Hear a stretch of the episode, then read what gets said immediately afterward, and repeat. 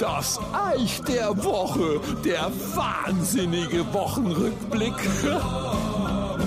Sind wir unter uns oder können wir offen sprechen? Meckern und Jammern gehört eigentlich so gar nicht zu meinem Naturell, aber langsam frage ich mich schon, wohin das in und mit unserem Land noch führen soll.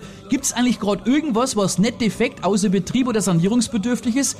Wahnsinn. Und wer die Folgen von letzter Woche gehört hat, der weiß, dass ich ja viel auf der Autobahn auf Tour war. Wien, dann bin ich wieder Hamm, dann habe ich im Allgäu gespielt, zwischendurch war ich in Hannover und ich konnte die Grünen heute mal echt beruhigen und ihnen ein Entlastungspaket schenken. Ihr könnt euch die Mühe und Energie sparen euch weiterhin vehement für ein Tempolimit einzusetzen. Habt ihr es mitgekriegt? Sport euch die Energie, ne? Kleines Wortspiel, egal. Denn ich kann euch sagen, die paar Kilometer, die ich überhaupt mehr als 120, 130 hätte fahren können, die kann ich angesichts der Baustellen an einer Hand abzählen. Wir haben doch schon fast überall 80, Herrgott.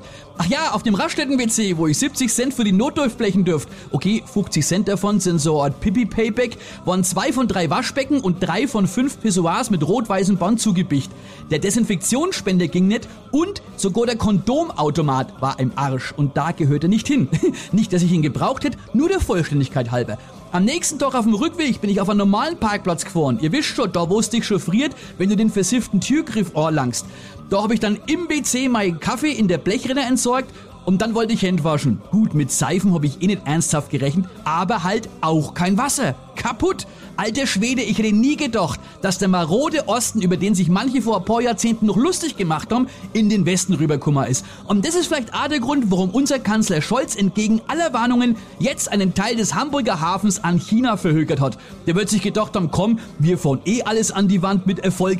Die Chinesen gehen mit unserem Know-how und unserer Technik anständig um. Das haben sie beim Transrapid schon eindrucksvoll gezeigt.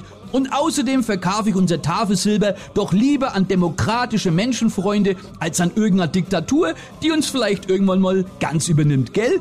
Clever Olaf. Ach komm, kümmere ich mich lieber um was Schönes, ähm, wie zum Beispiel um die Fortsetzung meines oberfränkischen Asterix. Ja, während ich mit Dunnerkeil aktuell noch auf Lesereise bin, arbeite ich schon am nächsten Band. So, jetzt wisst ihr's. Welcher Band es wird, verrate ich noch nicht, aber es ist gut möglich, dass ich passend zum Zustand unseres Landes so Charaktere wie denkt nix, macht nix, was nix oder kann nix unterbringen. Und vielleicht dann noch den erklär nix, weil, sind wir ehrlich, bringt nix. Bis gleich, das Ei.